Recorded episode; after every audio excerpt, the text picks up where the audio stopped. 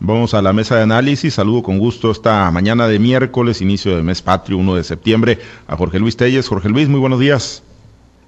Buenos días, Pablo César. Muy buenos días, Altagracia. Buenos días a Francisco Chiquete. Buenos días a todos los que nos escuchan esta mañana. Gracias, Chiquete. Francisco, te saludo con gusto. Muy buenos días. Buenos días, Pablo César. Buenos días, Altagracia, Jorge Luis y a quienes hacen el favor de escuchar. Gracias, Altagracia. Muy buenos días.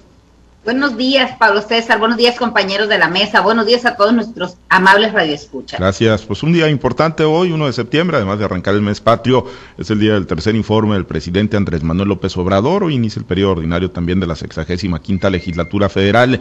Y bueno, pues eh, va a ser un día movidito. Ya desde pues hace algunos días también se han estado generando novedades importantes en el entorno del gabinete del presidente López Obrador con la salida de Olga Sánchez Cordero de la Secretaría de Gobernación. Ayer también con el eh, titular de la Consejería Jurídica, Julio Scherer, también eh, dejando el barco, Jorge Luis, y bueno, pues el balance, ¿cuál es? El propio presidente, pues ahí sacó un libro, ¿no? Editó un libro a mitad del camino. A tu juicio, ¿cuál es ese balance hoy que llega a la mitad del sexenio el presidente López Obrador? Pues había que aclarar que es el tercer informe oficial, ¿no? Enmarcado por la Constitución, pero en realidad el presidente ha dado ya 10 informes, este sería el número 11 porque él acostumbró, desde el principio, acostumbró a hacer un informe en marzo, tres meses después, cuatro meses después de la toma de posesión. Luego viene el informe con el que celebra su, el, primer, el aniversario de su victoria electoral, el informe constitucional y el informe con el cual celebra eh, su toma de posesión el primero de diciembre. Entonces, eh, en realidad, este viene, viene este ya el número 11, son cuatro por año. Le quedaría a él todavía el informe de, este sería el tercero del año, le quería todo el informe del primero de diciembre, que pues eh, son mensajes a la nación, como los da todos los días a través de, su mañanera. En realidad, pues esto, el informe ya pierde, pierde pues interés. ¿Por qué? Porque pues eh, es muy conocido, ¿no? Lo que va a informar. Eh, en cuanto a Sinaloa, pues, ¿qué te diré? Sinaloa, ¿en qué, ¿Qué ha impactado eh, las decisiones del presidente en Sinaloa. En cuanto a hora material, yo creo que nada, ¿no? O sea, ha habido promesas desde que llegó, hizo las promesas que hemos aquí, que hemos aquí repetido constantemente, o sea, la, la destrabar las obras infra, de infraestructura hidráulica del sur de Sinaloa, la carretera Topolobampo-Chihuahua, la carretera Badiraguato-Parral, y algunas otras carreteras que hayan quedado, ¿no? Quirino Ordaño ofreció una serie de, apoyos que finalmente no llegaron y los programas ahí quedaron estancados y ahí están todavía estancados y, si avanzan, pues avanzan a un ritmo pues demasiado, demasiado lento. Que de bueno para Sinaloa, hay que admitir que bueno, pues eh, los programas sociales siguen adelante, pero esto es en todos los estados del país porque es el programa político principal del presidente, el que se disfraza con, el corte social.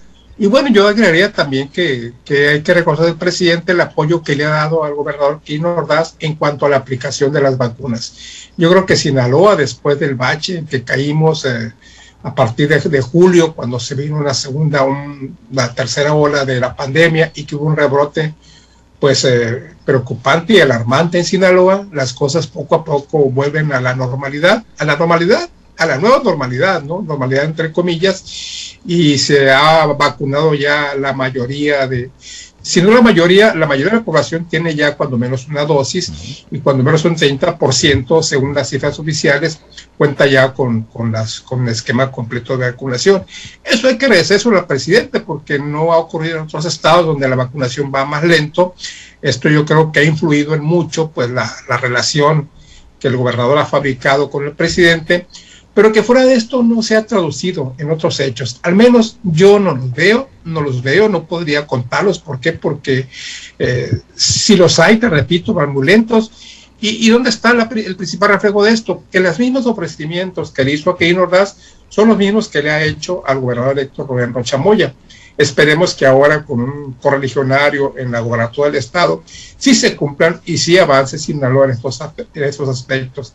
Sí operen las dos presas de que están en el sur de Sinaloa que tanta falta hacen y sí los ejes eh, interestatales como son la carretera Topolobampo, Chihuahua y la carretera Beirabato Parral, además de otra red caminera, te podría agregar la carretera de San Ignacio Tayoltita y algunas otras más que están por ahí, pero realmente hasta ahí yo no veo en obra, en obra nada. En programas sociales sí, pero son los mismos que hay en todo el país. No podíamos destacar a Sinaloa y en vacunación en cuanto a la pandemia, pues yo creo que sí hay, algún avance importante.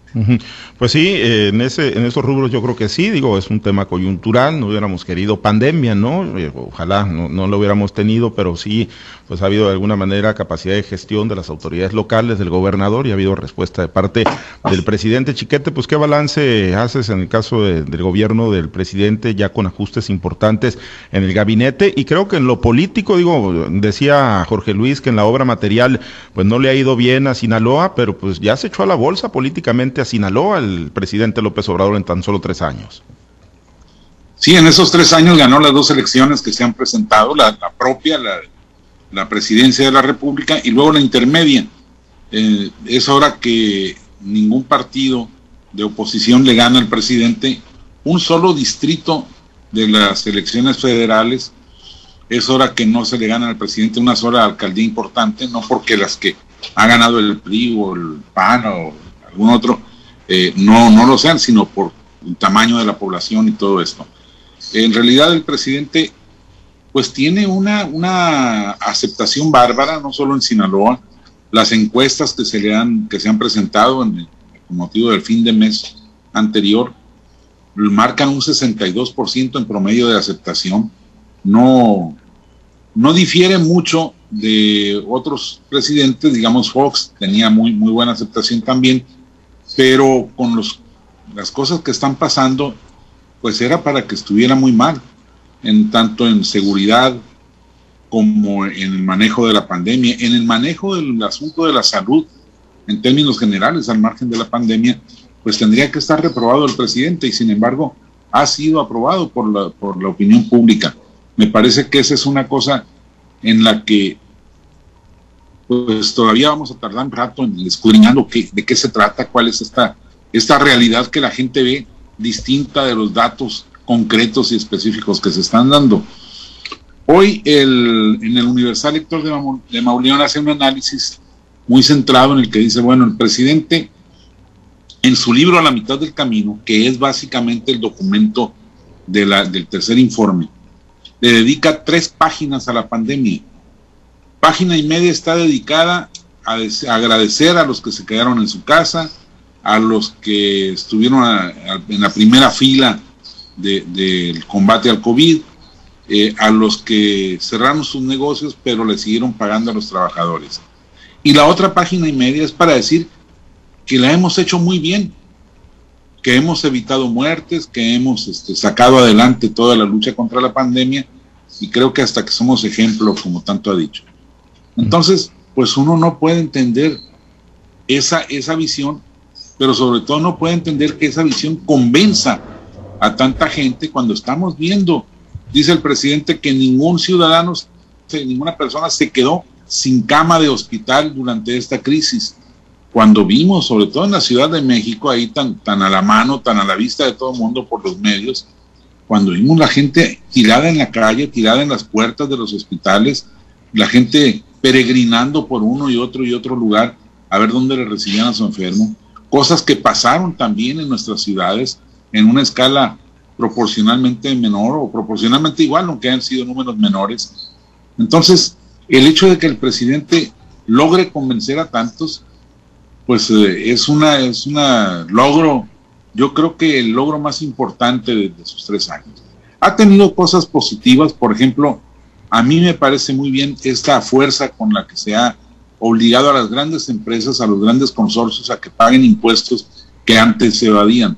Lo mismo por eh, estrategias contables que por convenios y acuerdos por arriba y por debajo de la mesa. Creo que eso es muy bueno creo que es justo que las grandes empresas paguen por sus operaciones económicas, financieras, por sus utilidades, eh, y porque eso es lo mismo que hacemos proporcionalmente los trabajadores que pagamos de, nuestro sueldo. Entonces, esa es una parte positiva de su gobierno. El afán de la, de la lucha contra la corrupción me parece que se ha quedado por debajo y sobre todo que ha quedado más en un uso político de los casos que en la real búsqueda de un castigo a los culpables. Y pues el otro problema es el de la seguridad, también dice Héctor de Mauleón, que en su libro el presidente dedica unas 20 páginas a este tema, que es el más grave seguramente, descontando los 250 mil muertos oficiales de la pandemia. Eh, pues eh, diciendo al presidente que está funcionando su estrategia de, abrazos, no balazos. Es una, una cosa que, pues yo solo me explico con la idea de que el presidente se convenció primero a sí mismo de que esto es realidad, de que no está fingiendo, que él cree en lo que está diciendo y por eso tiene esa capacidad de convencer a los ciudadanos que están viviendo otras realidades, pero que ven esta que, que les está presentando el presidente por supuesto, estimulados por los programas sociales, por el, pago de las pensiones a los adultos mayores, las becas y todos estos programas que hacen llegar dinero directamente a las personas, este, sin solucionar un problema de fondo, pero, pero sacándolos del atolladero de la vida diaria. Sí, es, un, es un informe difícil de tragar, pero la gente se lo traga. Pues sí, lamentablemente sí, sí traslada, como dices, a esa realidad alterna en la que vive el presidente en algunos rubros, como el de seguridad, sí termina por trasladar a millones, a millones de mexicanos, aunque no corresponda a la realidad que cotidianamente se vive en el país. Altagracia, pues ¿cuál es el balance que, que haces a mitad del camino del presidente Andrés Manuel López Obrador?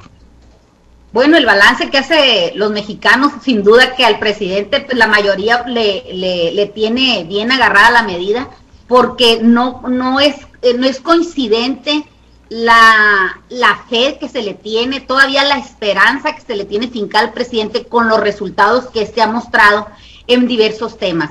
Eh, aquí bien lo han planteado mis compañeros, uno de los temas más sensibles, pues sin duda es el de seguridad, donde estamos viendo que los números de, desapariciones, de, de feminicidios, de asesinatos y, van a la alza. No podemos decir que se ha combatido frontalmente la delincuencia porque los números arrojan desgraciadamente pues otros resultados. Cuando hablamos de, de, temas tan sensibles también como el tema de la pandemia, vemos cómo se ha reservado el expediente del tema de la compra de las vacunas como si fuera un asunto de seguridad nacional, como si, si fuera a impactar de manera negativa el, conocer el valor que han tenido las compras de, de este eh, de, este fármaco que ha venido finalmente a, a, poner en actividad pues a la sociedad. Sí es cierto que el estado de Sinaloa se ha visto pues beneficiado con un gran número de dosis que han llegado para aplicarlo a la, población y que no es así en ciertos estados de la República,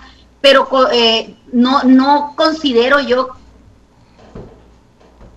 que es un asunto de darle gracias al presidente. Ahí tengo una discrepancia con mi amigo Jorge Luis, porque debería ser una obligación del presidente procurar que en la misma cantidad que se está aplicando en un estado fuera eh, en otro, porque debe de haber estados de primera y estados de segunda. En este sexenio, como en ninguno, hemos visto la diferenciación que hay entre los mismos connacionales. Tenemos a los ciudadanos del sur y tenemos a los ciudadanos del norte, tenemos al pueblo bueno y sabio, tenemos al pueblo o tenemos a la oposición malvada que está tratando de, incluso lo ha dicho el presidente, de derrocarlo de, la, de, de su ejercicio de poder. Me parece que el presidente informa mucho y dice, o dice mucho e informa poco. ¿Por qué? Porque todos los, los, días vemos una retaíla que va teniendo en el, en el, eh, en el Palacio Nacional, donde informa de logros que nadie ve. Él hace una referencia en los spots que está nombrando ahorita o que está mencionando para, para darle difusión a su informe, donde dice que, la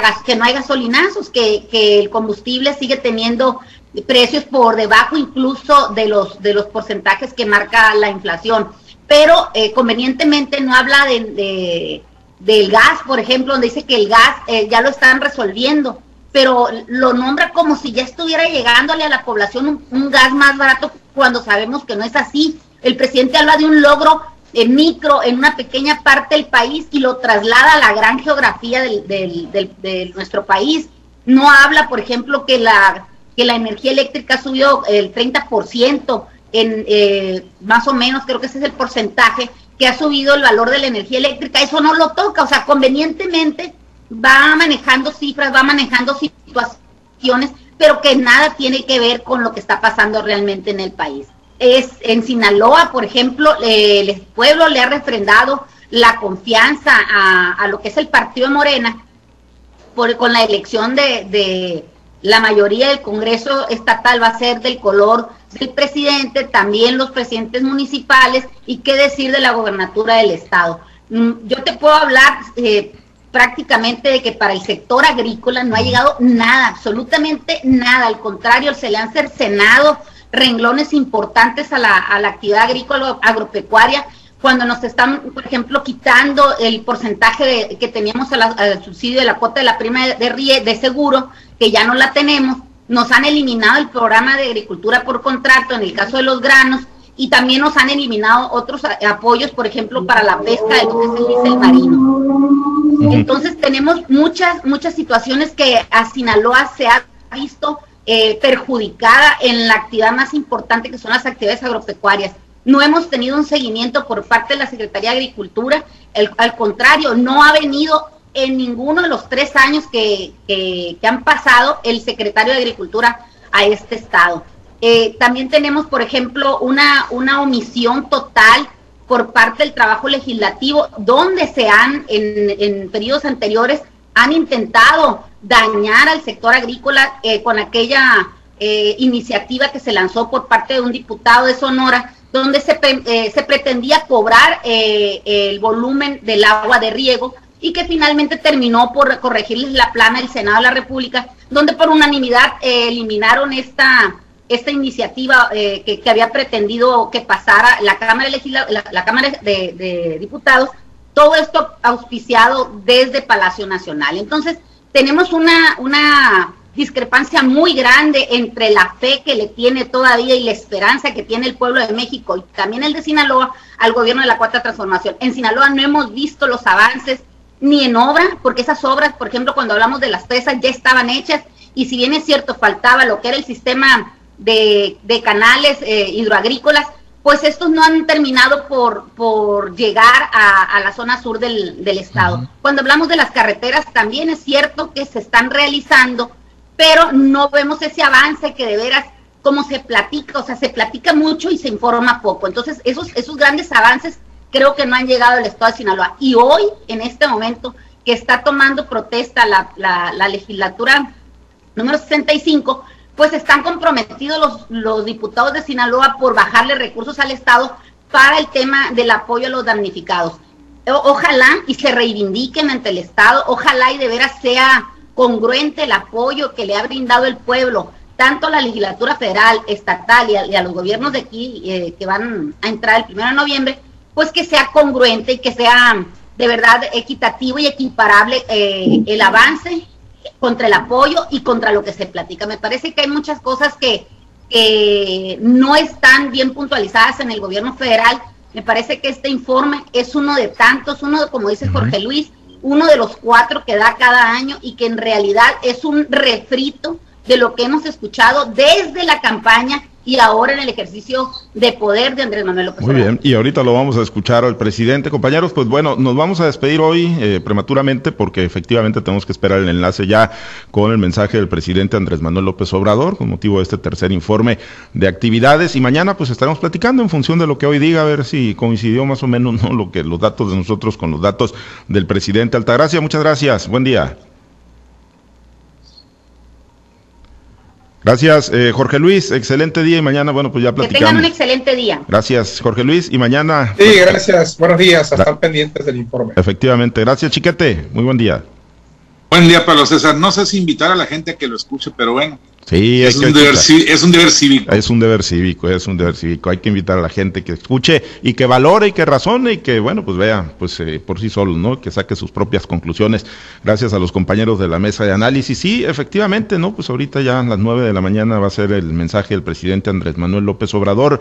Lo va a poder seguir a través de las estaciones de Grupo Chávez Radio. Usted que está interesado en el mensaje del mandatario nacional, pues no se despegue de la sintonía en el 100.5 de FM, también a través del 104 100.7 de FM, la GS ahí en la región del Petatlán, el 610 de amplitud modulada, la JL, el 99.3 y eh, bueno, pues no se despegue usted que quiere escuchar pues el presidente López Obrador, qué novedades tiene, va al mitad del camino, eh, a ver qué referencias hay para el estado de Sinaloa, ¿no? A propósito, pues de muchas cosas que han venido ocurriendo, pues es importante, siempre será importante escuchar al presidente Andrés Manuel López Obrador y a cualquier mandatario nacional, ¿no? Por más animadversiones o por más eh, porras que usted o más simpatías que usted pueda tener, es importante siempre estar enterados de lo que, bueno, pues se pueda generar. Así que, pues lo invitamos a que se quede en la sintonía de las estaciones de Grupo Chávez Radio. Muchas gracias a los operadores, gracias Herberto Armenta por su apoyo en la producción y transmisión de Altavoz TV Digital. El informe, el mensaje del presidente Andrés Manuel López Obrador. Soy Pablo César Espinosa. Le deseo a usted que tenga un excelente, muy productivo día.